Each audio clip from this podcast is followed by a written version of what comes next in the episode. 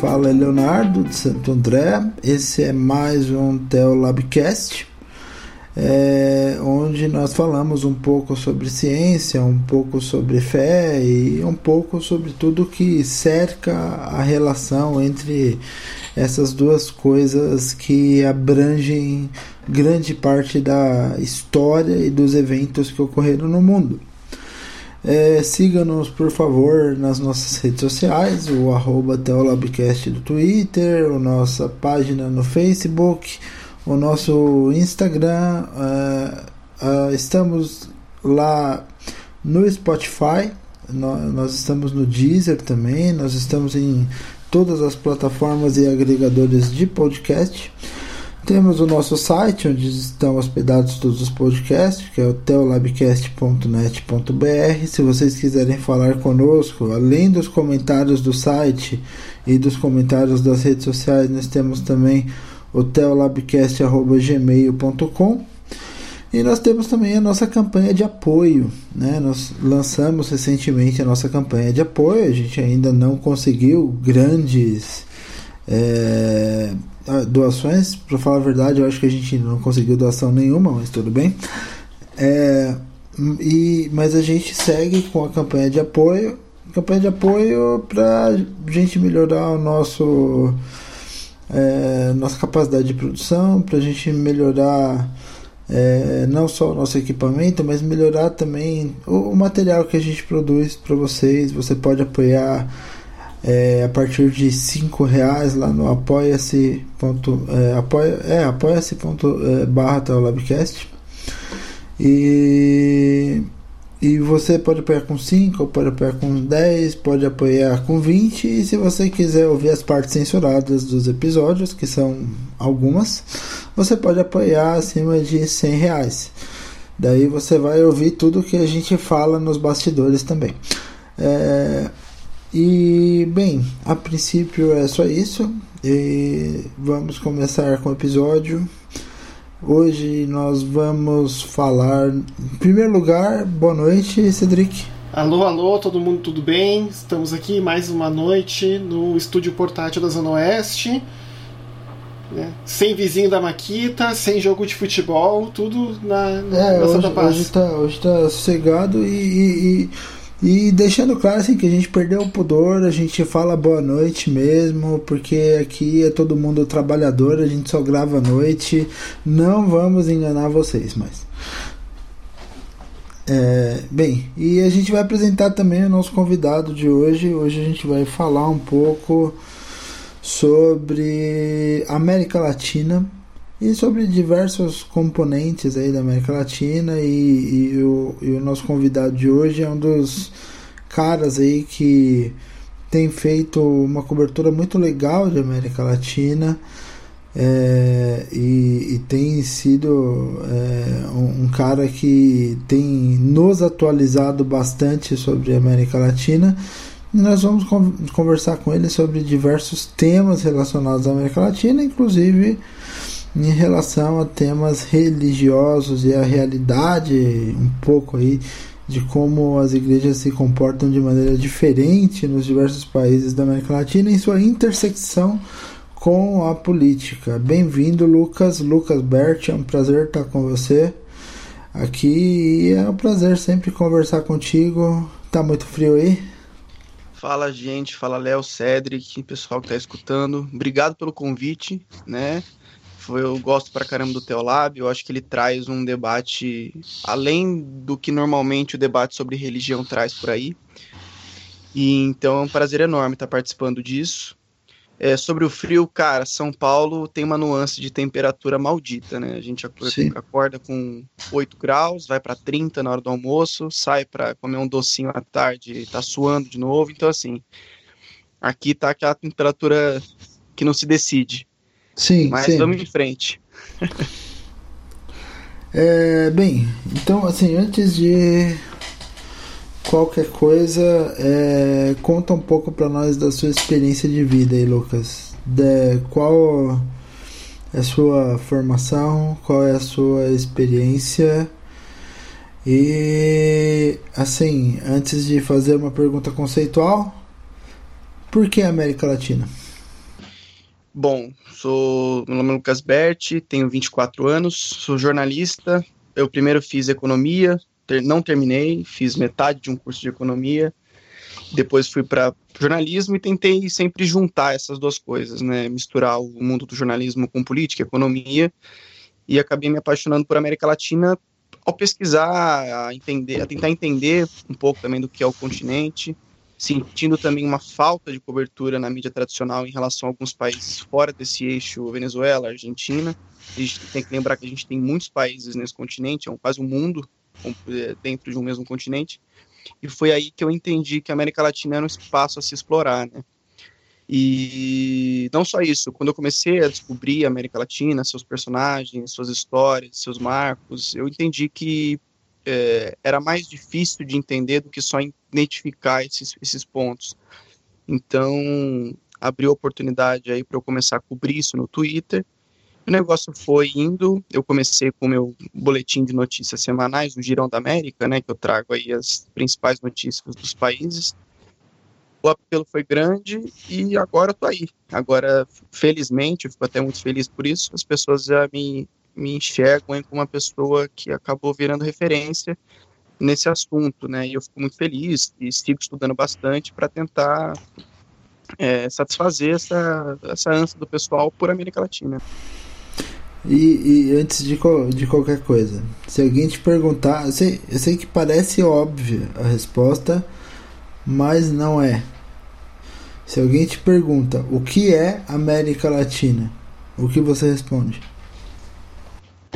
América Latina, é, é, difícil essa pergunta, mas inclusive eu acho que uma resposta boa, que até junta com o que a gente vai falar hoje, é um grande sincretismo de coisas, culturas e tal.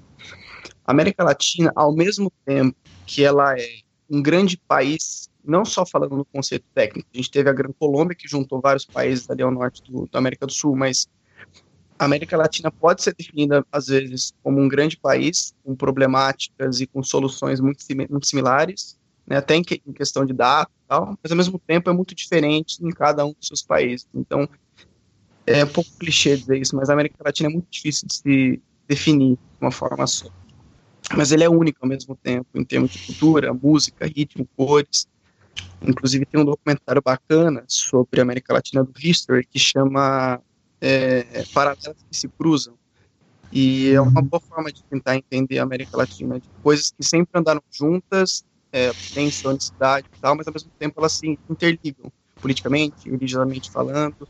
É uma, odisseia entender a América Latina. Mas é um continente muito bonito, apesar de seus problemas, é um continente muito bonito, com pessoas que têm histórias muito legais. Pois, Beleza. Pois é, né? é... Léo, se tu me permite, né?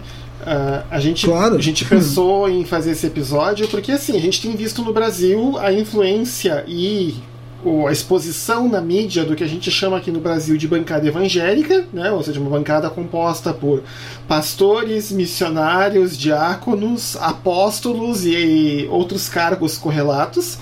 E além disso, uma outra bancada também com viés religioso, que é meio que tipo um super saiyajin de tudo que tem de conservador no país, né? Que é a bancada do boi, da bala e da Bíblia. Né?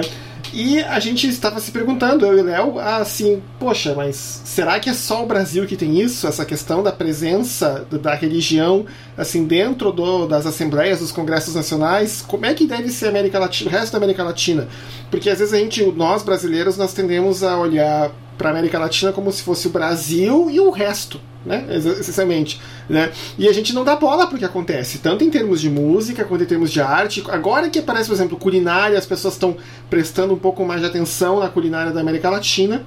Até porque tem muitos restaurantes de culinária América, ah, da Latinoamérica aqui no, especialmente aqui no eixo Rio São Paulo. Mas assim, aparentemente a gente não dá muita bola pra política que tá dando na volta. E mesmo assim as notícias pipocam. Por exemplo, notícias pitorescas como aquela cidade na Colômbia, onde o padre jogou água benta de um helicóptero na cidade toda.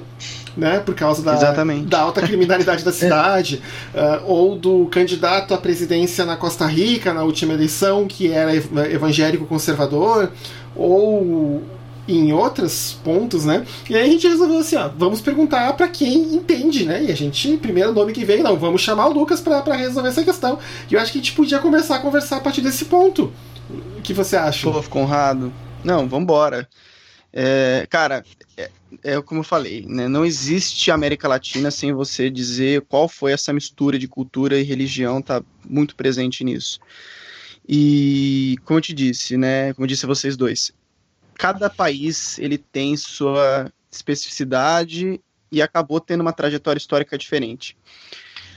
Uma coisa que é importante dizer, pensando nesse lado de América Latina como um grande todo, 70% ainda um pouco mais, um pouco menos, dos habitantes ainda são católicos. A religião católica ainda é, é ela prevalece ainda, ela é majoritária ainda na América Latina. Isso também por conta, claro, porque a Espanha, quando conquistou a América, trouxe para cá, exportou a religião para cá. E a maioria dos países da América Latina tem uma tem um sangue espanhol nessa colonização. E, e então, além de herdar não só o idioma, herdaram também é, os princípios religiosos. Mas ao mesmo tempo que a gente vê que a gente puder resumir a América Latina como um continente majoritariamente católico, a gente tem principalmente nos últimos anos, um crescimento muito grande dos movimentos evangélicos. E desses movimentos evangélicos que tratam da religião dessa forma do proselitismo religioso mesmo, de tentar associar a política à religião, de tentar conquistar as massas. E é bizarro, porque se ao mesmo tempo no século XX, quando a América Latina sofreu com uma série de distúrbios políticos, com golpes militares, ditaduras, etc., é, a teologia da libertação, a gente vai falar depois disso, era associada a movimentos guerrilheiros de esquerda, revolucionários, hoje em dia os movimentos que se opõem a isso, que são conservadores, associados muitas vezes à direita, movimentos antiabortistas, por exemplo, estão também tentando incitar essas massas, ou seja, no final das contas, a religião entra aí como uma forma de tentar cativar pessoas e acaba servindo, é, servindo de instrumento político, né? Eu acho que tem, tem uma, uma coisa assim que na América Latina sempre foi uma característica comum de que você tem uma, uma desigualdade social muito grande em todo o continente. E essa desigualdade social desemboca em, em uma massa de pessoas pobres procurando soluções para sua vida. E, e, e daí a gente vai atrás dos diferentes é, das diferentes concepções religiosas ou de espiritualidade que acabam permeando a vida dessas pessoas. Né? Então, porque essas pessoas, assim, pela própria cultura latina, né? Você veio de dois países católicos prioritariamente, é, e, e, daí em alguns países, em outros não, você teve um forte sincretismo com é, ou com as religiões de matrizes africanas ou com as culturas é, originárias, como no caso do, do Peru e da Bolívia, por exemplo, e até no próprio caso do Paraguai, você tem uma, uma, um sincretismo muito forte com as culturas originárias e, por exemplo, em, em outros países como, no, como em alguns países do Caribe ou, ou no próprio Brasil, você tem um exemplo muito forte aí de sincretismo com a cultura africana também. Né? Então, assim, você tem um, um ambiente de desigualdade, religiosidade e sincretismo é, construído ao longo de alguns séculos, pelo menos três séculos até os movimentos de independência surgirem.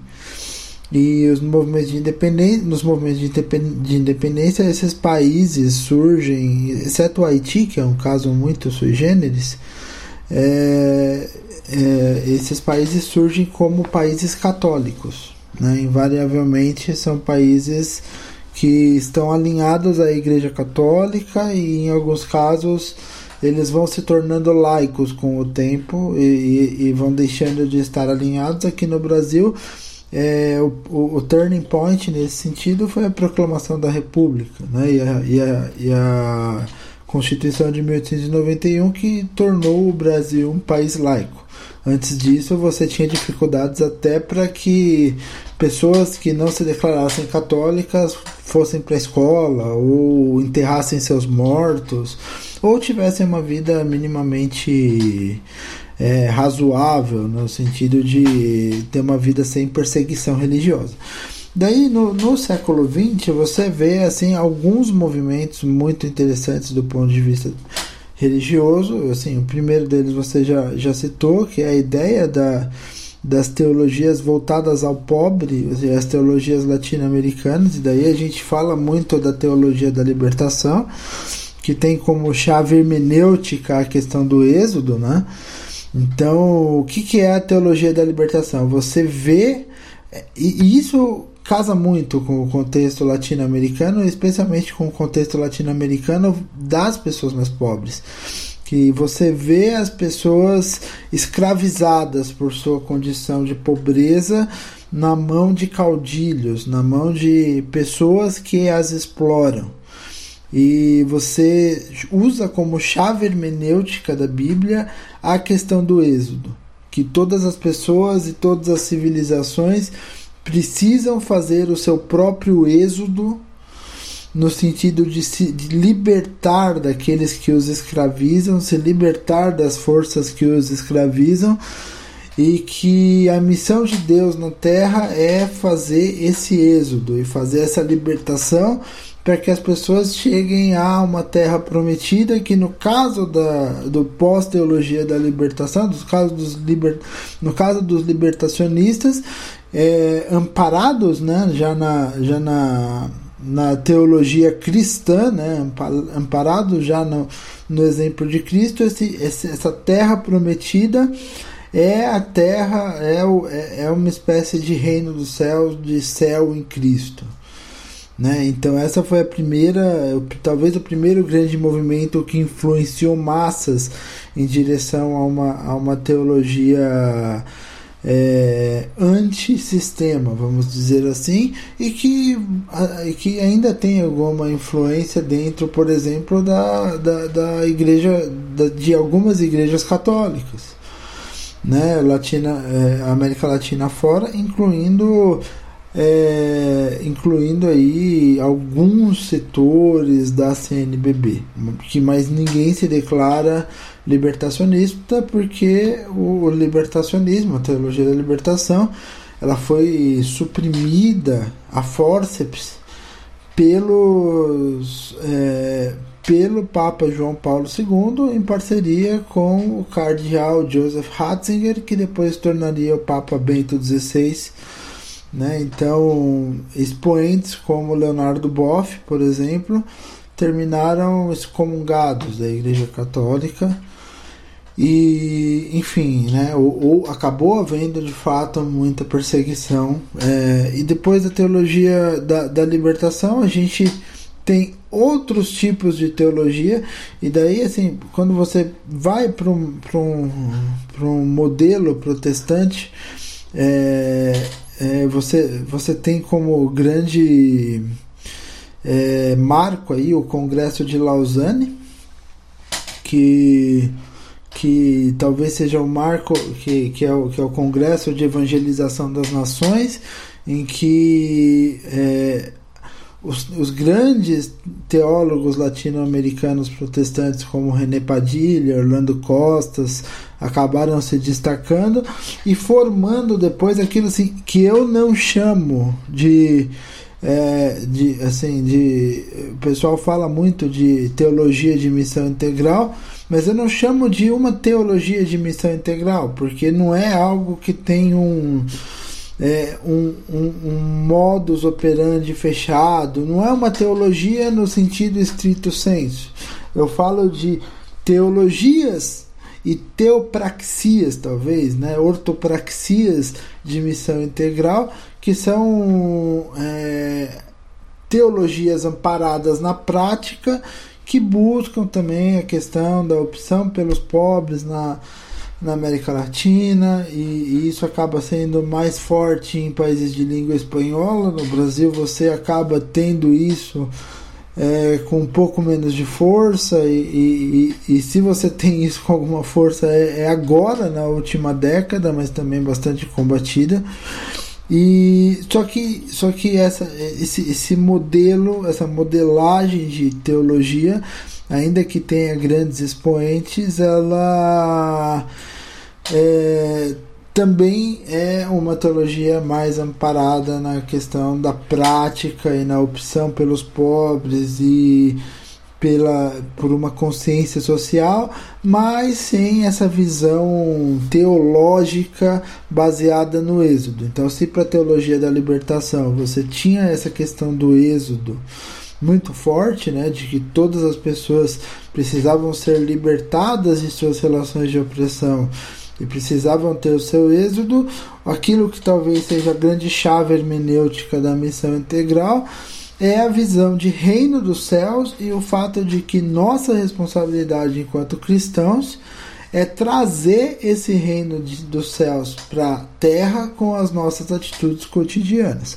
Então a gente pega e começa a pensar nossas atitudes, começa a pensar nossa responsabilidade com a sociedade, começa a pensar nossa responsabilidade principalmente com o próximo e começa a pensar o nosso desejo de fazer uma sociedade melhor e transformar isso em prática para que a sociedade melhore, as pessoas comecem a ter consciência dessa questão da relação uma com as outras enquanto irmãos, enquanto família de céu, de fé, e nós consigamos trazer o reino do céu de alguma maneira para a terra. Né? E, e, e como possamos viver aqui na Terra aquilo que talvez seja um disclaimer do que é a promessa do reino dos céus em por toda a eternidade. Então essas são talvez as grandes vertentes progressistas de, eh, de teologia que, que, que estiveram e estão presentes na, na América Latina. E em paralelo a isso, você tem um avanço, especialmente a partir dos anos 80, de teologias profundamente conservadoras Muitas delas vindas dos Estados Unidos, como por exemplo, assim, talvez a mais famosa delas, a gente está falando aí da teologia da palavra da fé, que nós também chamamos de teologia da prosperidade, né? Então, assim, é, a palavra tem poder, a sua palavra é poderosa e se e, e se e, e assim e, e, é, e é o que a gente chegou a comentar é, no, no, no, no, episódio de Weber, que é a questão de assim é o capitalismo sem a SESI. Então, ao mesmo tempo que você é, fa você faz é, da sua vida um exemplo, tipo, olha como sou próspero, como sou bem sucedido. Isso faz de mim o cristão. Você não tem aquela coisa do Weber, que, que é, é fruto da pesquisa do Weber, que o cristão do século XIX, o puritano, tinha, que era a questão da ascese, que é a vida frugal, a vida sem ostentação e a questão de reinvestir o dinheiro que sobra. Não, pelo contrário, a ostentação é uma forma de mostrar que você é bem-sucedido, que Deus te abençoa e, portanto, você é salvo, você é, é, você é abençoado, você é um escolhido de Deus e você é melhor do que aqueles que não são tão bem-sucedidos quanto você. Paralelamente a isso, a gente tem também incorporando elementos da teologia da palavra da fé, mas com uma outra roupagem, o surgimento lá do movimento na Colômbia, do G12, que é um movimento de crescimento, assim, que tem um caráter mais administrativo, que divide a igreja em, em, em em grupos de 12 pessoas com uma finalidade proselitista e faz com que esse, esse crescimento de, de pessoas priorize algumas características que a gente já vê nas igrejas pentecostais anteriormente, que é a valorização da pregação e do discipulado pelos leigos, por exemplo, e ao mesmo tempo que prioriza isso, tem uma política de crescimento extremamente agressiva e essa agressividade no crescimento faz com que muitas igrejas na América Latina adotem esse modelo justamente para conciliar essa visão capitalista com uma visão de agressividade no crescimento e assim conseguir um crescimento rápido. Isso desemboca em alguns fenômenos, como o crescimento evangélico no Brasil no século no final do século XX, começo do século XXI, que aí a gente deve ter mais ou menos 30% de evangélicos no país.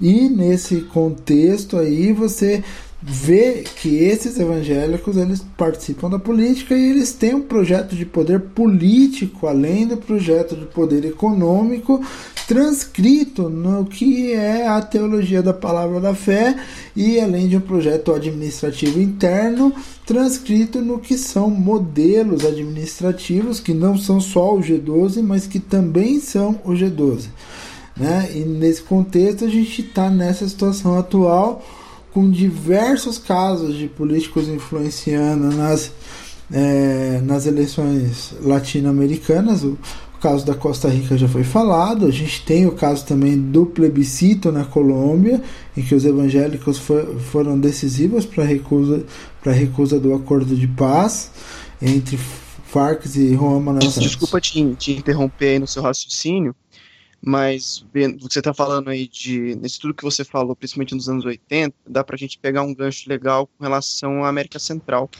que Sim. acaba também sendo geograficamente e universalmente diferente dos outros países da América do Sul, por, por ter um contexto histórico um pouco diferente. E a gente pega, por exemplo, que você falou agora, é, pessoas de classe baixa, em situação de desalento, elas são um terreno fácil para qualquer discurso religioso seja ele vindo de uma corrente conservadora de uma corrente, em tese, associada a movimentos revolucionários. Mas, por exemplo, o próprio Dom Oscar Romero, de El Salvador, que é considerado como um dos principais figuras políticas e sociais de El Salvador, inclusive foi assassinado durante uma humilha e depois foi comprovado que foi por um, por um atirador de elite do exército salvadorenho da época, que era um exército é, brutal, que inclusive promoveu um dos piores massacres da história da América Latina, o massacre de Homozote em 82 mas o Dom Romero, inclusive, chegou a dizer que ele desaprovava esse vínculo entre a teologia, teologia da libertação e o marxismo. Inclusive, acho que no discurso que ele fez uhum. em 79, ele fala justamente, ele fala assim, ah, perguntaram é, sobre o sentido político da teologia da libertação, e ele fala, olha, eu acredito em duas igrejas, a dos ricos e a dos pobres, e a igreja dos pobres para mim vale mais do que a dos ricos. Então ele falou que, mas de qualquer forma só existia uma igreja, a igreja que Cristo pregava, e começou a falar que, que teoricamente assim, é, a igreja tem que servir os menos favorecidos, ela não pode servir, apesar disso, como um instrumento político. E engraçado, apesar dele, dele pregar isso tudo, ele foi morto justamente por, durante suas homilhas, denunciar os atentados de direitos humanos que o exército de Salvador cometeu na época. A gente tem que lembrar o contexto. Sim. América Central vivia um, o auge da guerra civil, inclusive em todos os países, Honduras, El Salvador, Guatemala, todos eles viviam um contexto de guerra civil, inclusive Honduras e, e El Salvador, inclusive travaram uma guerra entre eles e tal, para que é conhecido como a guerra do futebol, que foi uma, foi uma série de partidas que eram classificatórias para a Copa de 70 e depois aquilo acabou desembocando em uma guerra civil entre os países, porque teve uma onda de imigrantes de Honduras que foi para El Salvador, e, enfim, contexto era esse, mas né, pega um pouco disso, disso, que você falou, né? E ao mesmo tempo, quando a gente fala em fé associada a, a, essa falsa associação à revolução, a gente tem, por exemplo, uma Colômbia. A Colômbia nunca teve um presidente de esquerda, até pelo papel das Farc no, na trajetória política do país, política e social do país nos últimos 50 anos. Então se associa erradamente, muitas vezes, de que quem é de esquerda é ligado a movimentos de guerrilha. E por tabela, esses movimentos de fé foram ligados, é, eram também associados a esses movimentos revolucionários do final do meio para o final do século XX. Ou seja, os movimentos religiosos hoje querem se contrapor não só à influência da esquerda, como não só à influência da, da, desses movimentos guerrilheiros, como não só ao que na época se acreditava que era a fé marxista, a fé guerreira. Né? Então isso é interessante, tentar entender a América Latina. Como que, às vezes, uma associação ela leva uma generalização e isso acaba perpetuando por, décadas, né? Tanto que a gente até hoje vê movimentos conservadores na Colômbia que falam, olha, nossa fé não é uma fé daquela época, nós não apoiamos esses, esses missionários da são, por exemplo. Sim. É, eu acho que o, o, o, o que você falou é bem pertinente, porque assim, eu propositalmente, propositalmente mesmo, sim, eu tentei não citar a questão do, do, do marxismo, na, tanto ao falar da teologia da libertação, quanto ao falar da teologia da missão integral, porque justamente é, é uma associação que muitas pessoas fazem assim quase que automaticamente. Mas isso acontece também por causa do, do, do, do, do contexto da época. Porque essas teologias, especialmente a teologia da libertação, se voltaram contra regimes ditatoriais de direita. É, sanguinários, como você mesmo falou no caso de El Salvador, mas também a gente tem diversos exemplos na, na, na América Latina. E, e, e esse voltar-se contra os, os, os, os, regimes ditatoriais de direita fez com que é, esses grupos fossem estigmatizados como marxistas, como tudo que se voltava contra os regimes ditatoriais de direita, mais ou menos como tem acontecido atualmente, né, com esse é, é, com, com, esse retorno aí da, da, da, direita e da extrema direita aí de uma direita mais é, assertiva e mais radicalizada você tem o retorno dessa retórica de que ah porque é, é, tudo o que eu não concordo é marxista e, e, e daí é justamente um, um, discurso de desqualificação. Então você tenta desqualificar a teologia da libertação, por exemplo, é, incorporando um componente marxista nela, e sem, sendo que tanto a teologia da libertação quanto a, a teologia da, da, da missão integral, elas têm um distanciamento recorrente do, do, do marxismo. Né? Por quê? Porque o marxismo, para ambas as teologias, é assim. Talvez o diagnóstico de exploração dos pobres pelo, pelo rico seja comum, mas um diagnóstico comum, e não é um diagnóstico, e não foi o, o, o, marxismo que inventou a denúncia à exploração dos pobres pelo rico, pelos ricos.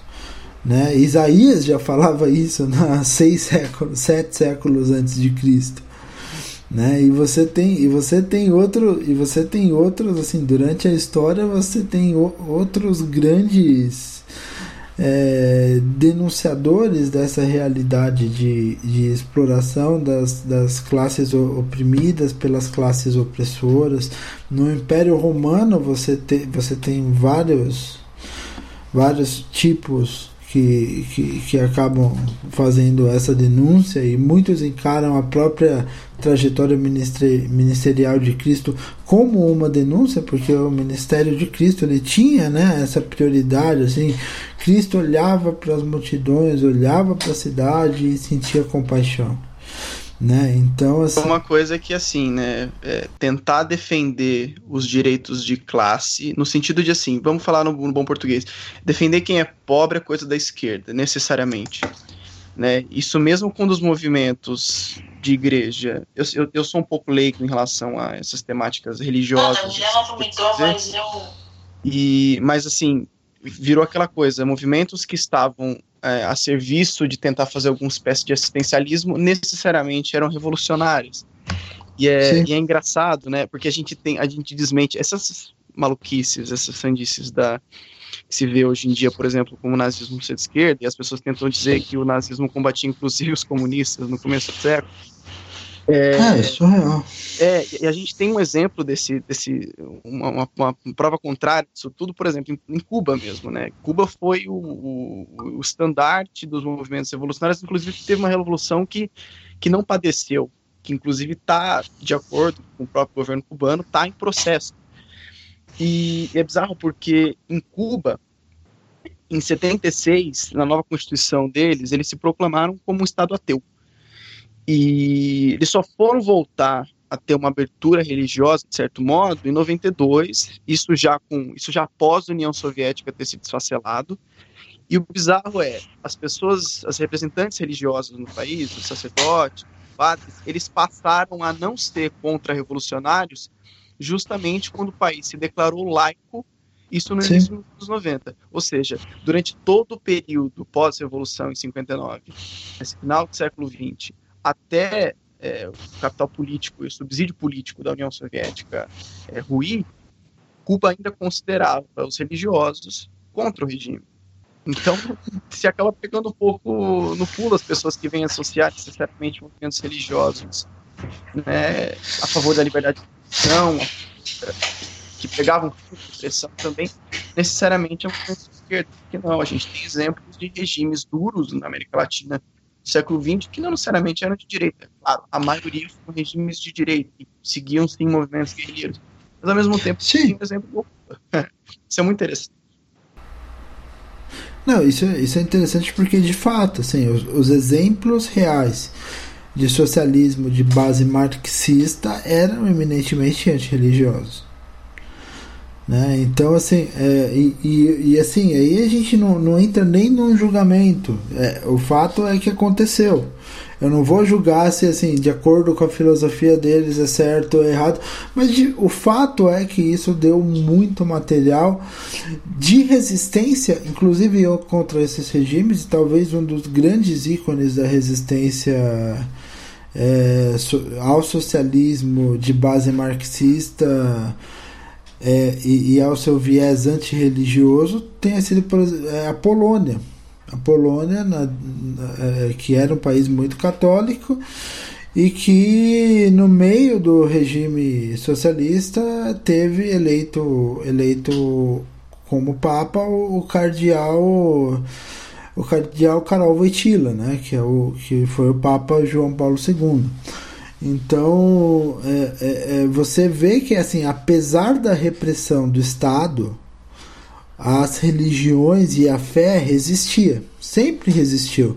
Então, na prática, é, assim, ainda que, assim, eu não, não, não questiono aqui, não questiono aqui é, as, as ideias que originaram isso, mas na prática acabou sendo um enorme tiro no pé você ter esse, esse discurso de ah, a religião é necessariamente o ópio do povo e, fa e faremos estados necessariamente ateus, não religiosos, sem nenhuma religião. Tanto que, após a queda da União Soviética, uma das grandes forças do, do país, que inclusive é um dos sustentáculos do governo Putin, é a Igreja Ortodoxa. Após 70 anos, a Igreja Ortodoxa não morreu. Era normal que. Exato, era. Não, não, Opa, eu, eu, não queria interromper a linha de raciocínio de vocês. É que vocês estavam falando da Colômbia. Se fosse possível, eu gostaria de voltar ali para Colômbia. Porque eu, não, porque sim, porque teve uma. Eu vou fazer um ponto aqui depois, eu, mas eu queria fazer uma pergunta pro Lucas primeiro. Porque assim, o Léo mencionou por cima o, a primeira tentativa do referendo do acordo de paz né, para a FARC se desmilitarizar, virar um partido político, e que a primeira tentativa foi rechaçada nas urnas, né, que teve um referendo, e isso ocorreu por dois fatores. Um, um ex-presidente da Colômbia, que fez campanha contra, e outro foi o papel dos, das igrejas, eh, dos movimentos conservadores de direita, tanto católicos quanto evangélicos na Colômbia, que também fizeram uma campanha muito forte contra. Poderia falar um pouquinho mais disso, Lucas? Sim. É, bom, como eu falei um pouquinho ali atrás, é, a Colômbia é um caso à parte dentro da América Latina, porque a gente teve, é, ao longo do século XX, governos de esquerda que subiram e caíram, e que foram, é, foram sepultados por golpes militares, por exemplo, o governo de Salvador Allende no Chile, que em 11 de setembro de 73 sofreu um golpe militar, as juntas militares tomaram o país, Allende acabou morrendo, inclusive. Esse é um exemplo. A gente também teve governos como de, de Cuba, que é, foi um governo revolucionário, tomou o poder e está aí desde então. Colômbia Diferente disso, ela teve um processo histórico um pouco diferente. E acabou culminando, esse processo histórico, vou dar uma resumida nele, mas acabou culminando nessa ideia, como disse para vocês, de que a esquerda era, ela foi demonizada mais do que em outros partidos, tanto que a gente não teve uma onda onda roja, como a gente fala, né, aqui na América Latina, na Colômbia. Quando a gente tem a virada do milênio, quando a gente tem Lula no Brasil em 2002, a gente tem Kirchner na Argentina em 2003, a gente tem 2000, eh, tem Evo na Bolívia em 2006, a gente depois tem o, o Rafael Correa em 2006 também. Então a gente tem uma onda de governos de esquerda na América Latina, de esquerda, centro-esquerda, isso não acontece na Colômbia, a gente tem uribismo ali. E por quê? Por duas razões. Primeiro, porque o processo histórico da Colômbia foi diferente. É, em, em 48 a gente teve o Pogotaço, que foi o grande marco político da Colômbia, que inclusive foi ali exatamente na metade do século. E naquele momento, onde estourou uma, uma revolta social muito grande, um líder liberal, o, o, o Gaetan, foi assassinado e todo o projeto de poder liberal, liberal no sentido de, é, de liberal politicamente falando, assim, né, foi sepultado com a morte dele o país acabou caindo uma revolução social grande, movimentos de direita desarmaram a população para que a população se revoltasse contra movimentos que, na época eram contrários aos governos de direita, então aquilo, aquilo acabou começando a, a formar um, um, um, conflito social que se estende durante os últimos 50 anos, e em contrapartida a esses movimentos que eram contrários aos governos de direita, existiram governos paramilitares de direita e as guerrilhas se formaram para se contrapor a esses movimentos paramilitares.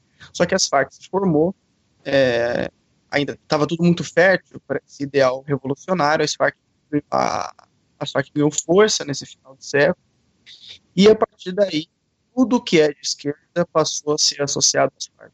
E durante os 50 anos, as Farc é, protagonizaram um massacre. Né? São mais, são mais de 200 mil mortes associadas às Farc. E, em contrapartida, é, o exército colombiano também é, matou muita gente, eles são é, associados, investigados por, por execuções extrajudiciais, inclusive membros do governo Uribe.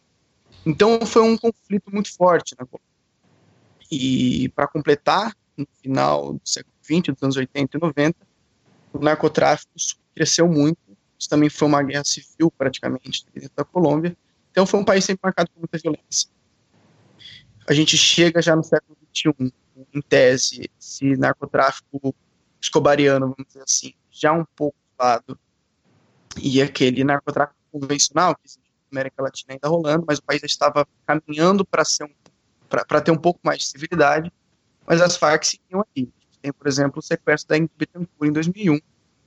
Então, os movimentos de esquerda, independente da razão, independente se eram movimentos de esquerda de natureza política, natureza religiosas sempre foram rechaçados por essa associação com as E depois de meio século de conflito, o Estado colombiano é, projeta uma trégua, eles querem acabar com, eles querem pacificar a guerrilha, depois de meio século de mortes, de violência no geral.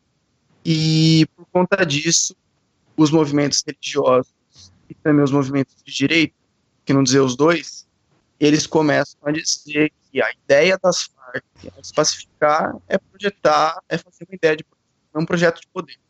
Inclusive, as Farc deixam de ser as Forças Armadas da Colômbia para ser um partido político. E, e conseguem, paulatinamente, o acordo de paz foi em 2016, mas eles conseguem, a partir daí, articular algumas cadeias do Congresso e e a direita começa também, por meio das igrejas, a propagandear isso. Dizer que as, as, a, principal intenção das Farc é justamente essa: é conseguir anistia para os crimes cometidos ao longo do último século e, ao mesmo tempo, conseguir poder político. E eles têm um, um exemplo. Eles podem olhar para trás e falar: olha, a gente conseguiu é, é, cortar essas amarras de violência nos últimos 50 anos sem ter um governo de esquerda. E a Colômbia também tem um problema, por exemplo, o último candidato à presidência na Colômbia, em 2018, é, que se contrapôs ao que foi o presidente eleito, é um presidente de direita. Ele é um presidente formado no uribismo, formado no, formado no, nos ideias políticos do ex-presidente Álvaro Uribe. Mas o Duque mesmo, ele teve como principal adversário o Gustavo Petro, que foi um.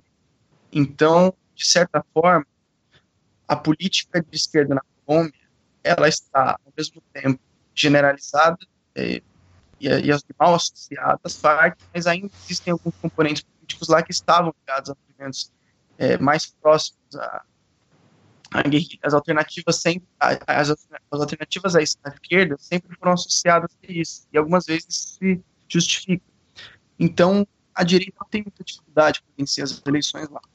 E ao mesmo tempo movimentos religiosos fizeram essa propaganda contrária ao de paz e, e tudo que acontece na política colombiana por exemplo é, quando políticos das Farc falam alguma coisa participam por exemplo de algum movimento ligado ao Foro de São Paulo por exemplo isso serve de propaganda para a direita e os movimentos religiosos perdem nisso.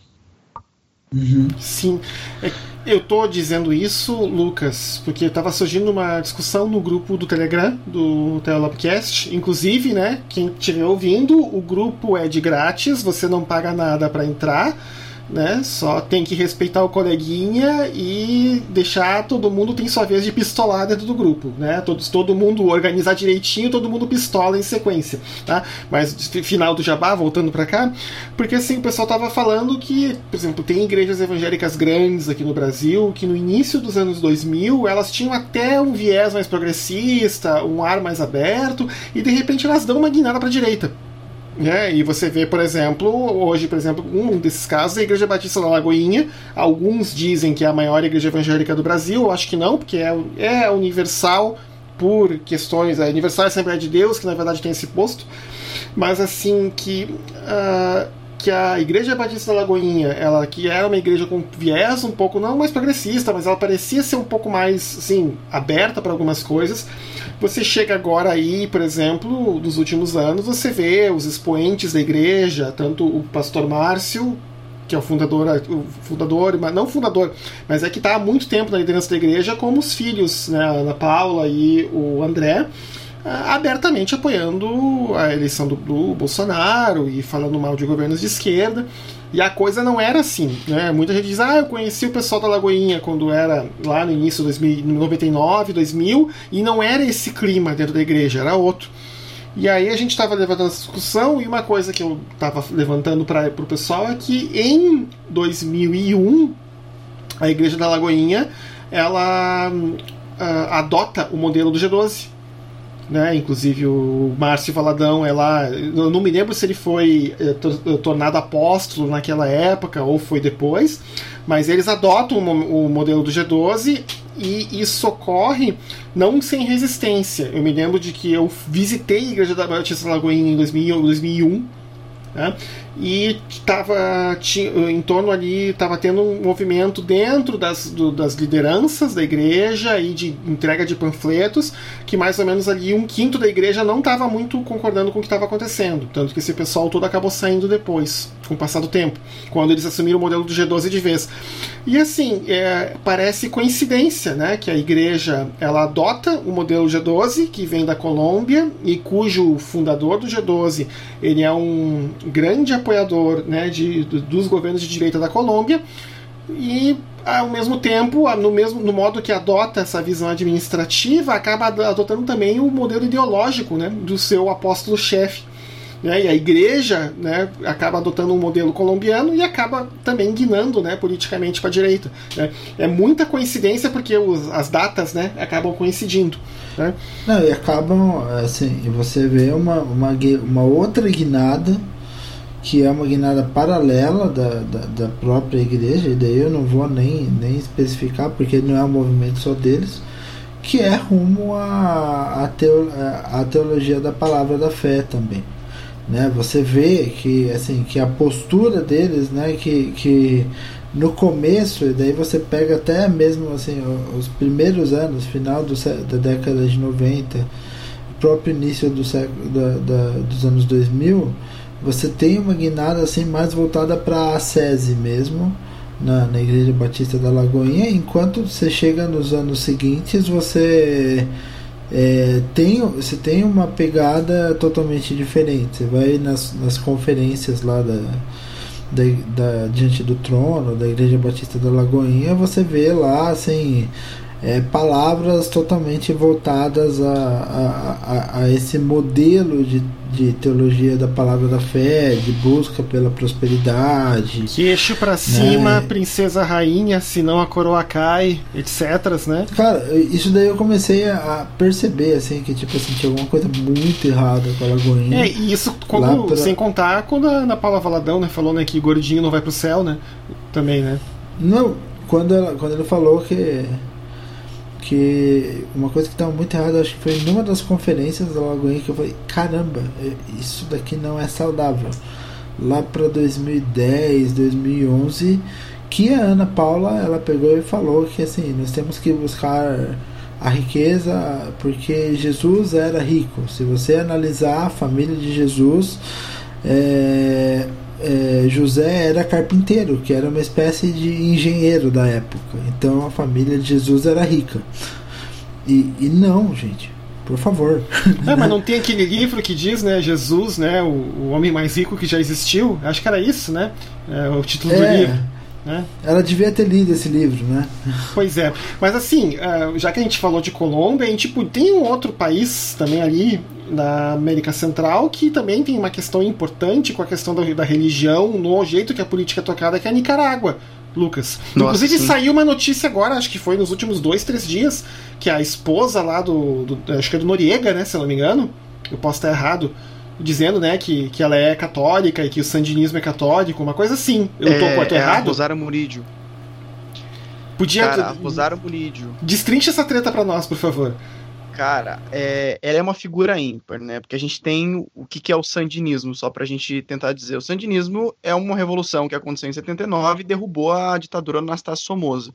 Mas foi um movimento revolucionário que derrubou uma ditadura de direita conservadora das elites e se converteu na mesma coisa. Inclusive, tem uma. Nos protestos na Nicarágua, Nicarágua está em uma crise política que começou mais ou menos em 2008, 2018, mas desculpa, mas um pouco mais de um ano por conta de umas, de umas, umas propostas de reforma na Previdência, e lá descambou uma, uma crise política enorme, mais de 300 pessoas já morreram, é, líderes sociais, ativistas jovens foram presos, como presos políticos mesmo, e faz um ano aí que a Nicarágua está vivendo uma, uma crise social, inclusive econômica também, e nos protestos já se vê, né, o pessoal falando que Ortega e Somoza são na mesma coisa, porque eles, na verdade, o Ortega que combateu uma ditadura, ele se tornou num projeto de ditador, né? Se não já um ditador.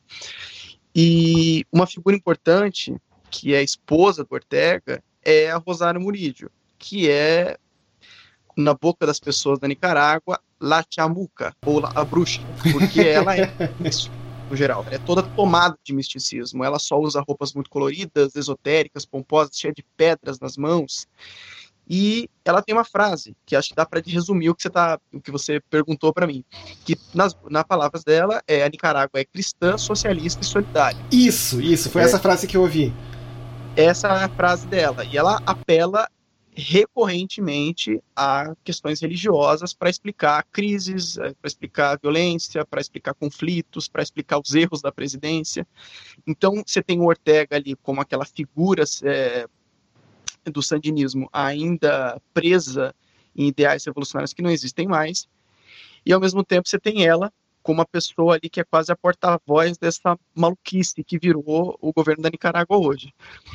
É, a Rosário Munídio, ela é declarada uma das pessoas que venera o guru indiano Sai Baba, o Satya Sai Baba, que é um guru esotérico indiano, inclusive já morreu, e ela, nessa tentativa de perpetuar esse populismo de esquerda que existe na Nicarágua hoje, que é uma ditadura, prende é, presos políticos, persegue jornalistas, inclusive muitas pessoas que eram no movimento sandinista inicialmente, hoje se hoje largaram o movimento e falam abertamente que a Nicarágua se transformou em uma ditadura, na ditadura que ela mesma combatia. Mas a Rosário Murillo, ela é, é discípula, vai, desse guru indiano Sai Baba que fala de preceitos xamânicos, que, que tenta juntar esse misticismo ao discurso populista. E, e, por isso também ela acabou ganhando esse apelido né, de Chayo, né, de Lachamuca, que é basicamente a bruxa. E outra pessoa, e voltando àquele negócio que a gente tinha falado, viu, Léo, é sobre como movimentos esses movimentos religiosos, assim, não necessariamente são necessariamente são ligados à direita só e não necessariamente pessoas ligadas a esses movimentos é, de assistencialismo ligados à igreja são necessariamente comunistas e, e marxistas. Uhum. É, o Maduro também, o ditador da Venezuela, também é um que é assumidamente fã desse movimento saibabista. E, inclusive, o jornalista Dave Palmer, ele fez um livro que chama O Ditador e Seus Demônios, onde ele acompanha o Maduro. O Maduro, na época, era ministro das Relações Exteriores do Chaves. E ele acompanha o Maduro nessa, nessa ida dele à Índia e quando ele conhece, de fato, o Sai Baba. E uma coisa curiosa é que esses movimentos populistas que tentam apelar muito para esse discurso ainda revolucionário, ainda que na prática eles não sejam mais isso, ele trata muito desse lance da ilusão da devoção absoluta, de você colocar uma figura patriarcal, de você cultuar muito a personalidade. Tanto que a gente tem o orteguismo na Nicarágua, a gente tem o chavismo na Venezuela, e a partir dessa ideia, dessa concepção toda, é, esse projeto político dele se sustenta. Então é uma coisa que junta o esotérico com o poder político absoluto, com aquela coisa meio de cultuar imagens é, excessivamente, enfim, é uma, uma nuance bem curiosa que vai ali da Nicarágua, que está ali na, na, na, América Central, para a Venezuela, que já é ali o topo da América do Sul. Sim, e, e assim, é e falando de, de América Latina como um todo, acho que você tem, você tem essa, assim, você tem várias nuances. Você tem movimentos de direita associados à presidência e, ou a candidatos à presidência, como no caso da Colômbia, no caso do Brasil, é, um pouco no caso da Costa Rica, né? Também você tem esse misticismo de, de, de, paí de governantes de países como a, a, a, Nicarágua e a Venezuela, que daí você vê até um sincretismo né, do cristianismo com outras formas de culto à personalidade, como não só no caso do Saibaba, mas no caso, por exemplo, até mesmo do, do culto pós-mortem ao próprio Chaves na, na Venezuela. E, e Sim, e você tem, você tem, por exemplo, é, é, é, você tem, é, por exemplo, outro caso que, que talvez seja mais recente e que seja, assim, que é importante, porque é um caso que está em desenvolvimento, que é o, o apoio maciço das, da, das forças evangélicas né, ao projeto do Lopes Obrador no México, que foi decisivo para que ele ganhasse e para que ele tivesse 70% do Congresso mexicano. Né? E o que, que, é, que, que você me diz sobre esse caso em específico, que é um caso bastante sui generis por aqui? Na verdade, o Lopes Obrador, ele despertou críticas de movimentos de esquerda que apoiaram ele na sua campanha, mas ao mesmo tempo, ele disse, ele respondeu ali nas entrelinhas uma coisa que a gente sabe que existe dentro da América Latina. Governar na América Latina é buscar alianças é você tentar conciliar a elite, você tentar a imprensa, você tentar conciliar todas essas forças que existem dentro de uma sociedade. A gente vê, por exemplo, um dos erros do Chaves mesmo foi não ter governado para as elites, que se voltaram contra ele depois. Na verdade, se voltaram contra ele lá em 2002, quando tentaram um golpe. Então, Sim. se você não traça, você não faz um, um, um terreno sólido, é, tentando conciliar é, a, a, vontade de todos esses polos dentro de um do que compõe a estrutura de uma sociedade, você não consegue governar. E o Lopes Obrador, que é um governante de esquerda, ao mesmo tempo que tem ali algumas nuances conservadoras com relação aos costumes, é um cara que tem um discurso um pouco machista, que contraria um pouco alguns movimentos de esquerda no México o Morena mesmo teve que se faz, teve que se aliar de certa forma ao empresariado e à elite religiosa no México, que é muito forte. Então, no momento não só em que você tem as elites religiosas católicas no México, os movimentos evangélicos também estão crescendo. Então, ele de alguma forma teve que fazer esses pactos, esses pequenos pactos, para poder ter governabilidade, né? nesse sentido, o Obrador, assim, é, é, o Obrador me lembra muito o Lula quando se elegeu. Isso. Muito, muito mesmo. É, Porque é, eles vieram da mesma raiz, né? Eles são políticos que é, têm um projeto de poder claro, que tenta quebrar de alguma certa forma um poder neoliberal. Inclusive, uma das frases do Obrador, quando ele chega, ele fala que quer dar um tapa na cara do neoliberalismo. Mas é aquela coisa, em campanha você fala uma coisa, governando você diz outra. tirando se você é o governo Bolsonaro, que está eternamente em campanha, mas você geralmente diz em campanha que quer dar esse tapa na cara dos neoliberais, mas na hora que você chega lá, você fala, peraí, tem uma elite mexicana que controla os meios de comunicação, que controla as grandes empresas, como é que eu vou fazer? Como é que eu vou ser conciliador? E essa é a governabilidade que ele está tentando buscar. E, por exemplo, é, desde que ele entrou, é, uma relação também que ele tem com isso é com a própria imprensa. Nos primeiros 100 dias, ele foi muito bem avaliado por é, dar coletivas de imprensa diárias e tentar e resolver de uma forma bem transparente o roubo de combustíveis, que foi uma das primeiras crises do governo operador. pouco tempo depois, ele já começou a se frustrar um pouco e começou a entrar em atrito com alguns veículos que ele começou a dizer que eram veículos liberais, veículos imperialistas, veículos ligados à elite. Então, é, ele vê que na prática ele tem que fazer essas conciliações. Claro, tendo a cautela de que se você governa demais para esses interesses das grandes corporações, das elites e também das elites religiosas, você pode encontrar um problema dentro da, do eleitorado que te elegeu, que, que é o que são que, que é o eleitorado de esquerda tentou apostar em um governo de esquerda depois de, do fracasso da guerra às drogas que teve os governos Calderon e Penha Neto. Uhum. Então é, é, um, é um fenômeno curioso isso, né? Porque você acaba tendo que se submeter também às vontades de uma certa elite. Quando a gente pensa em, em elite política associada à religião, isso fica muito claro. A gente, na própria Nicarágua, que a gente estava falando agora, um dos pontos de virada do movimento sandinista, já com Ortega frente do poder, foi justamente os pactos que o orteguismo, que o orteguismo, que o sandinismo fez com as grandes elites, principalmente com a igreja. E as igrejas foram muito fortes dentro do poder político da América Latina. Quando um governo se alia a ela, ele, tem um risco. Né?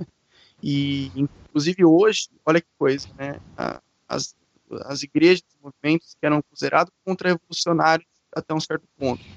Hoje, eles são totalmente contra o regime Ortega, inclusive acusam governos revolucionários, muitas figuras políticas e políticas religiosas acabam, acabaram se afastando disso.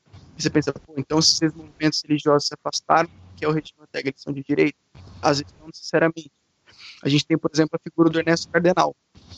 Essa, inclusive, é uma história bem interessante, né? Porque ele foi uma figura importante dentro da, da Revolução Sandinista, inclusive ele é um adepto da teoria da libertação, e, e por ser movimento sandinista e aberto, adepto da teoria da libertação, foi também, fez parte dessa associação genérica de que, como a gente disse, a teoria da libertação é associada a movimentos de esquerda, mas ele hoje é totalmente rompido com o governo. Inclusive, hoje, se você vai tentar entrevistar ele, 94 anos já, ele, não, ele nem fala de porque ele fala que o governo, que o regime da, Nicarágua hoje, ele tá, ele prende pessoas que tentam se expressar. Mas tem aquela coisa interessante, né? em 84, quando o Papa veio à Nicarágua, é, foi uma vergonha pública, né? Porque o cardenal, ele estendeu a mão para o Papa, o Papa se recusou a beijar, xingou ele, inclusive, vocês podem até ter os termos certos aí para mim, mas ele, ele acusou cardenal de participar da Revolução Sandinista. Né? Então foi ali ele foi reabilitado em 2019 e teve que ter uma reparação. O Vaticano, inclusive, se manifestou sobre isso muitos anos depois. Mas você vê como fé e política são coisas que andam lado a lado. Mas é uma, é uma eterna eh, luta por conciliação entre poderes. Né? Você tem o poder principal e você tem que nível que ele acaba se aliando à igreja quais as consequências disso. A Nicarágua é um exemplo interessante. Não, sim. Assim, eu tô vendo aqui pelo tempo, né, que a gente tá se aproximando mais dos finalmente do episódio, mas eu queria que tu fizesse, Lucas, um comentário de dois países que parecem ser um ponto mais ou menos fora da curva dessa história de desse, né, dessa união, eu vou usar um termo argentino, né, dessas relações carnais entre uh, entre igreja e política, que é o Uruguai e a Costa Rica. Legal. É, porque são exemplos fora da curva mesmo. Inclusive, eu digo que em algumas coisas Costa Rica e Uruguai não são muito bem América Latina, né? Porque eles não têm não têm ou pelo menos não têm na mesma medida esses conflitos que a gente vê em outros países. Ou para começar, Costa Rica, a mentalidade da Costa Rica é a seguinte: eles não têm forças armadas há 70 anos e reinvestiram todo o dinheiro em defesa, em educação, em saúde só nisso já consegue entender a diferença. E lógico, são países menores, né? Uruguai e Costa Rica são países muito pequenos, comparado a México, a Brasil, mas não é uma justificativa, é uma consequência histórica, até porque Honduras e El Salvador são pequenos também, são países assolados por pobreza, por corrupção e etc. Mas o Uruguai, nas palavras do próprio ex-presidente Pepe Mujica, é o país mais laico da América Latina. Lá não tem Natal, não tem oficialmente Natal. Lá, lá no Natal se, se, comemora o Dia da Família. Né? A Semana Santa é uma semana do turismo. Então eles não têm esse apego religioso intrínseco. Porque até pessoas no Brasil, por exemplo, que não são religiosas, comemoram o Natal, que é o cultural. No Uruguai não tem isso. Inclusive tem um estudo da Pew Research, se não me engano, que eu acho que é de 2013, que eu acho que cerca de 40% na época dos uruguaios é, se dizia que não tinha religião. Hoje já passou de 40%, porque o, o desapego está ficando cada vez maior. E eles têm lei, leis de divórcio, por exemplo, e do aborto, que são da década de 30. Né? Eles aprovaram depois o aborto em 2012, mas é, a opinião pública, quando recebe é, esses debates, eles nunca levam para o lado religioso e levam para o lado mais prático das coisas. Né, eles tiveram a primeira senadora trans da América Latina, então você encontra mais restrição, inclusive, se eu não me engano, hoje ou ontem, tentou, é, tentaram votar é, no Uruguai uma proposta sobre a inclusão de trans com direitos civis, e você tem uma ideia, as pessoas que poderiam votar ao contrário nem foram comparecer na votação, nem, nem compareceram na votação. Então a sociedade ela é engajada politicamente e ela consegue separar essas duas coisas. É, isso, é então, o, o Carlos Alvarado é um presidente progressista e tal, e indo nas eleições de 2018, a disputa foi entre dois alvarados, o Carlos Alvarado, jornalista, roqueiro, progressista, e o pastor evangélico Fabrício Alvarado. E a Costa Rica é conhecida como um país que tem poucos problemas sociais, em geral. Eles, têm, eles são muito menos marcados por revoltas do que os países vizinhos. E especificamente nessas eleições de 2018, o que ficou mais marcante entre as duas campanhas era, era é, a divisão das pessoas entre o casamento gay no país. O que, que acontece? A Corte Interamericana de Direitos Humanos, que inclusive tem sede na Costa Rica, determinou, né, em janeiro do ano passado, que os países deviam reconhecer os casamentos em pessoas do mesmo sexo. Ou seja, isso foi o pano de fundo das eleições presidenciais na Costa Rica. De um lado, uma parte da sociedade que apoiava o pastor e era contra essas medidas, entre abre aspas, satânicas, porque era inclusive uma, essa palavra que o pastor usou, e pessoas que aprovavam é, esse avanço nas liberdades civis, que eram favoráveis ao pastor, ao, ao Carlos Alvarado, que era o governista, que era o jornalista, e que tentou explicar para as pessoas que a questão era de saúde pública, uma questão de contra-violência, e que esses debates não deviam entrar né, na questão religiosa. É, inclusive a esposa do pastor Alvarado, do Fabrício Alvarado, uma pessoa é, religiosa fervorosa, dizia que tinha que conversar com Deus na cozinha de casa. E quem acabou ganhando foi Carlos Alvarado, progressista. E ele acabou ganhando com 60% dos votos. Então, um reflexo de que a sociedade ainda dá um voto de confiança para pessoas que têm discursos um pouco menos ligados ao proselitismo e mais às questões práticas, né? Mas, como você falou, Uruguai e Costa Rica estão exceções nisso tudo. Né? Uhum. Então tá, assim, querendo ser respeitoso aí do tempo de todo mundo, eu acho que, Léo, tá contemplado com a conversa até agora? Não, da minha parte, por enquanto, eu acho que tá, tá ok. Eu acho que para encerrar o, a, a, a discussão aí do, do sobre América Latina e, e, encarar aí com um tema importante aí. Eu queria perguntar só pro Lucas aí, Lucas, o que, que você tá achando do Pan-Americano até o momento? Do Pan? É. Ah, eu acho que o Brasil tá superando as expectativas, né? A gente tá em segundo no quadro de medalhas, né? Se eu não me engano. É, tirando um ou outro, uma ou outra decepção pontual aí. Não, mas eu, eu, eu, eu falei do PAN porque assim, uma coisa que eu tô achando assim. Não sei se, se, se, se pro bem ou pro mal, não sei se. Não, não faço um juízo de valor sobre isso. Mas aconteceu já umas quatro, cinco vezes, assim com uma frequência um pouco maior do que antes aquela coisa do, do cara ganhar a medalha de ouro e não necessariamente do Brasil. Você fala, sei lá, já vi com argentino, com colombiano. E, e, e, daí o cara aparecia com, aquela, com aquelas camisetas perdendo ou ganhando toda a glória ao Senhor, né? É, né? Bom, e... vê, só você vê os, os, os jogadores Isso. de futebol, né, que estão às vezes na Europa, tem em qualquer lugar, né? Toda a glória a Deus.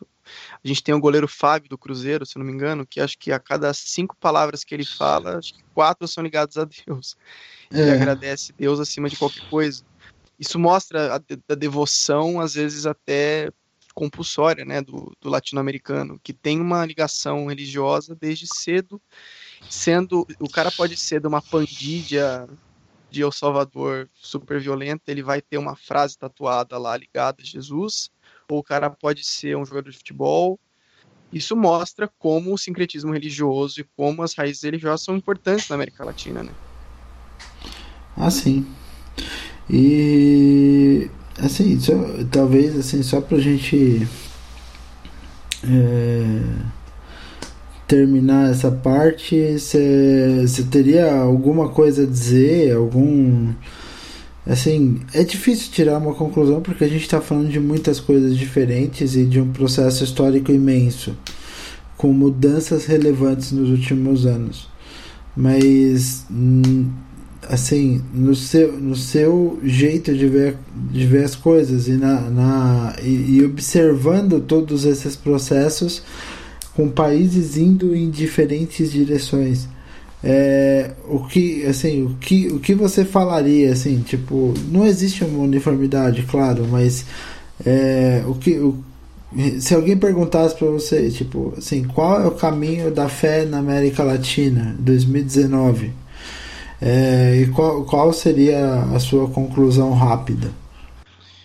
Seria de que os movimentos evangélicos estão crescendo, o país dificilmente vai deixar de ter maioria católica e dizer que o Brasil é um ponto fora da curva, apesar dos movimentos, apesar dos governos pela América Latina estarem dando esse passo cada vez mais à direita. O Brasil está se radicalizando, sim.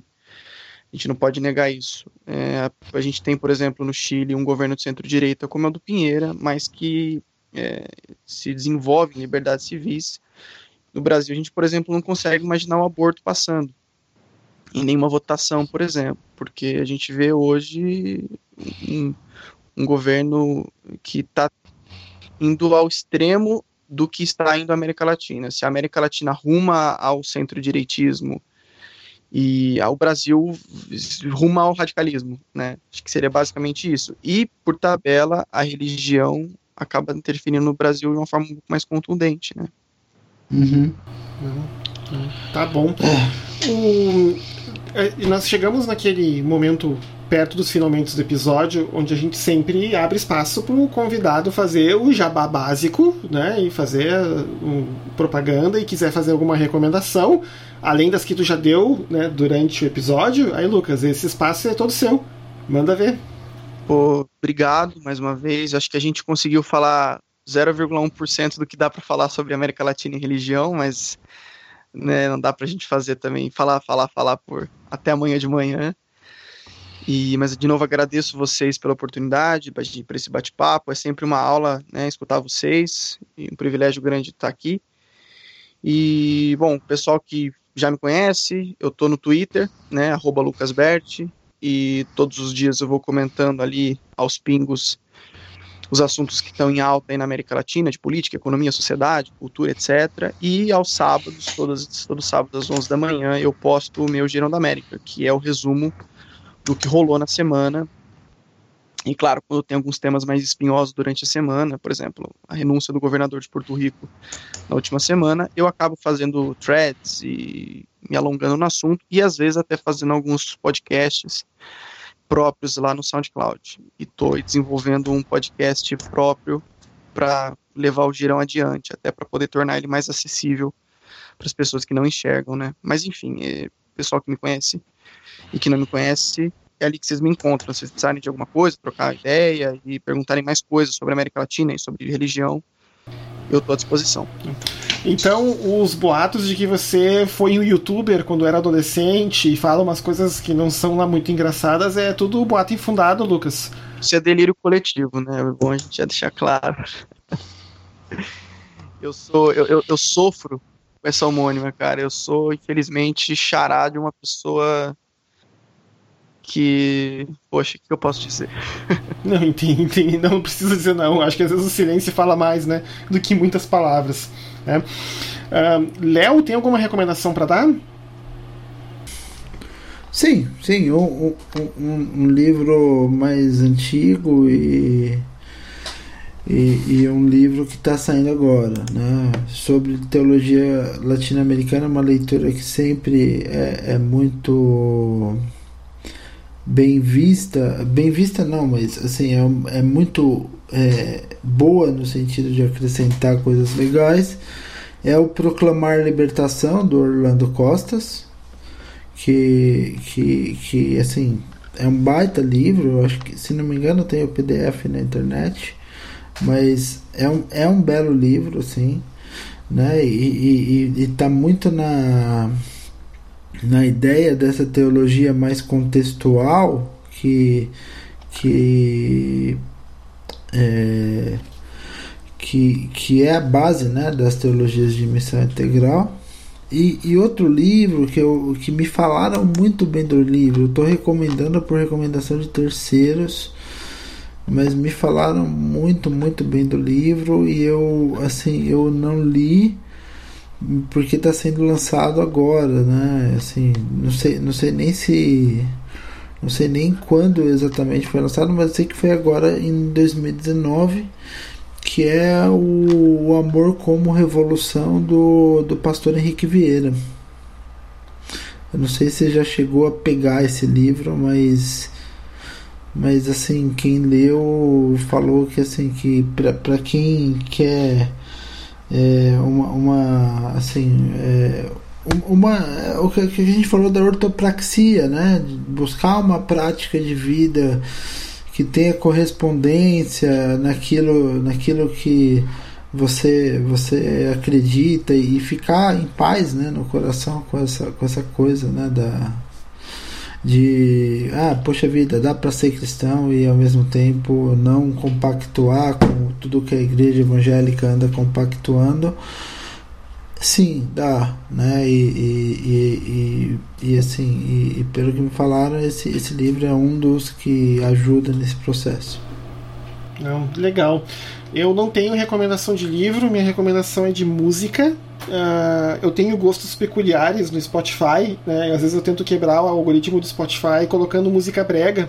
Ah, então ele me recomenda umas coisas do brega nacional de vez em quando também, mas assim, um, um saiu um EP de uma uh, música instrumentalista dos Estados Unidos. O nome dela é Cristelle Bolafé. Ela é filha de imigrantes do Congo mas ela nasceu já nos Estados Unidos, ela mora em Austin e ela faz um som uh, alternativo com guitarra, inclusive ela, ela diz que o, o som dela é folk for the niggas, ela diz assim, e é um som bem legal de escutar, eu vou botar um, um link pro álbum e pro, pro, pro, pro, pro single do, que, tá no, que ela botou no YouTube, e um outro é de um guitarrista e cantor uh, britânico chamado Francis Lang, que também lançou agora, duas semanas, lançou um álbum, o primeiro álbum solo dele. Também um álbum de indie pop da depressão, mas está muito gostoso de escutar também. É, eu vou deixar esses links depois para vocês lá no, no Spotify. Uh, Lucas, da minha parte, eu gostaria de agradecer muito pelo papo e por, pelas clarificações sobre a América Latina, que tinha coisas que eu nem imaginava que, que você falou ali, que eu tava aqui, opa, né? Tô aqui aprendendo coisa nova. Muitíssimo obrigado, Lucas. Ah, cara, eu que agradeço, eu também aprendi muito com vocês. Daria pra gente falar de muita coisa, daria pra gente falar das religiões indígenas, daria pra gente falar do, do misticismo do Evo, daria pra gente falar também das relações é, correístas com a igreja também no Equador, daria pra gente falar do caso da Mia na Argentina, que fez aniversário esse dia, esses dias também tem a questão do Hezbollah, enfim, daria pra gente falar de uma infinidade de coisas, a gente qualquer coisa marca um outro papo lá para frente para completar esses raciocínios todos. Com certeza. Porque, de fato, é um universo de coisas, mas eu agradeço vocês pela oportunidade e estou à disposição. Eu que agradeço, Lucas. Foi. No que eu puder ajudar vocês. Foi uma bela conversa, agradeço muito e vamos prosseguindo sim. Você sempre tá tá convidado aqui. E seu, seu trabalho também é muito bacana, né? Eu acho que você é um dos caras que ajuda as pessoas a voltarem o, o, o olhar para uma região que elas, elas normalmente não voltam a olhar. O Brasil ele sempre foi muito isolado da América Latina, até geograficamente. A gente sempre foi um país com mais relação com a Europa do que com a América Latina. A gente sempre olhou mais para o nosso litoral e a gente tem, tem problema até mesmo de fronteira. Né? Nossas fronteiras são muito desabitadas. Então a gente por muito tempo na nossa história a gente não, não teve nem aí com o Peru, com Bolívia, com os demais países da América Latina que fazem fronteira com a gente. Talvez sim um pouquinho mais com a Argentina e com Uruguai e Paraguai, que estão mais perto do centro econômico do Brasil. Mas a gente tem que reaver né, essa, esse contato e, é, e, e essa coisa da integração latino-americana e informar é fundamental. Eu acho que se, essa parte de informar você faz muito bem e tem sido muito legal para muita gente, eu tenho certeza disso. Pô, muito obrigado pelas palavras. Vocês são pessoas que também fazem um trabalho muito bacana. Vocês também entendem que trabalho independente é uma coisa difícil, a gente realmente precisa de apoio, a gente faz isso por uma causa mesmo, de trazer verdade, de trazer ideias, de trazer discussões e nunca foi tão importante né, no Brasil esclarecer alguns assuntos e, e, e, sei lá, cultivar ideias mesmo, né? Sim. Então, meu, meus agradecimentos sinceros e disposição quando precisarem. Tá bom. Abraço. Então, Léo, quem, quem encerrar aí, Léo? Está encerrado. Então, boa noite, pessoal. Até a próxima e um prazer sempre estar com vocês. Tchau, tchau. Até mais.